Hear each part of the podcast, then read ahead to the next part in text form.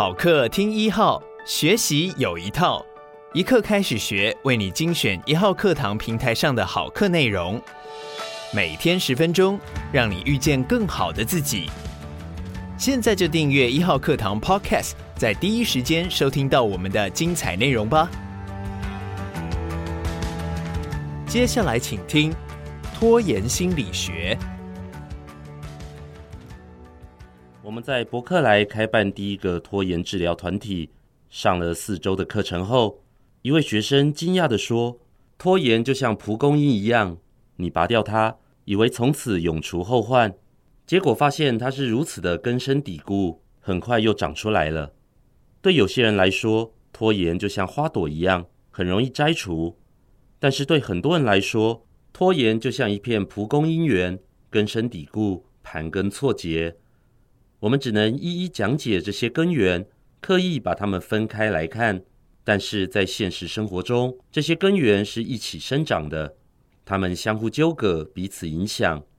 人的体验就像杂草一样错综复杂。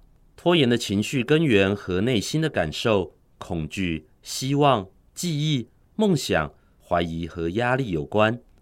但是很多拖延者并未发现这些表面下的动态。因为他们以拖延来回避不安，在杂乱无章和拖拖拉拉的背后，多数拖延者都怕自己无法取得大家的谅解。尽管评断自己的拖延行径相当痛苦，但是相较于尽力去做却陷入恐惧而衍生的脆弱感，自我批判或许还比较容易承受。我们都知道拖延的感觉肯定不舒服，但是当你避而不谈时，内心会持续处于失衡状态。犹如在布满情绪地雷的路上战战兢兢的行进，担心不知何时会再次误踩地雷。所以，我们邀你一起来探索这个领域，探究自己对失败的恐惧、对成功的恐惧、对受控的恐惧，以及对亲近和疏离的恐惧。因为我们认为，当你知道自己的感受，了解自己为什么会有这种感受时，可能会更有自信、更踏实。更自在，如此一来就能摆脱拖延，顺利运作了。拖延的另一个根源是拖延者与时间的纠葛。拖延者常以一厢情愿的方式来看待时间，或是把时间看成需要靠智慧、计策或能耐来取胜的对手。这种看待时间的态度，容易让人一拖再拖。如果你的主观时间和钟表时间互相矛盾，就很难给最后期限一个合理的预期，无法朝着目标稳定的前进，难以预估你需要多少时间才能完成任务。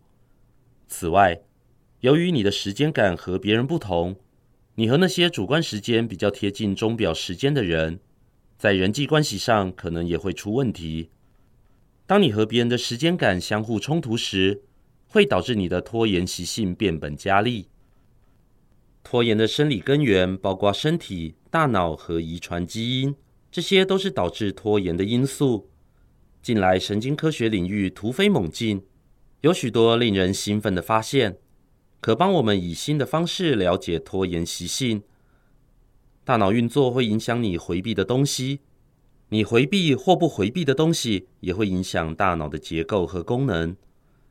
这种神经可塑性让大脑始终在变化。所以，生理倾向不见得会永远阻碍你进步。拖延的人际关系根源包含你的家庭背景、社交关系以及你目前的社会地位。以往的家庭关系可能会持续影响现在的你，维持一种对你无益的拖延状态。社交与文化面也会影响你的拖延倾向。了解他们对你的自我观感和人际关系的影响，是个重要的课题。我们鼓励你以不带批判或责难的观点来探索和了解这些情绪、生理、社会因素对拖延的影响。本书的一大主题是从自己的经验中学习，是一件令人兴奋又有趣的事。不要否认、遗忘或批判，而是去接纳它，充分运用。先了解拖延的根源，可为第二步的破解技巧奠定基础。感谢你收听一课开始学，鼓励你现在就订阅一号课堂 Podcast 频道，第一时间收听我们的优质节目。每天十分钟，遇见更好的自己。一号课堂。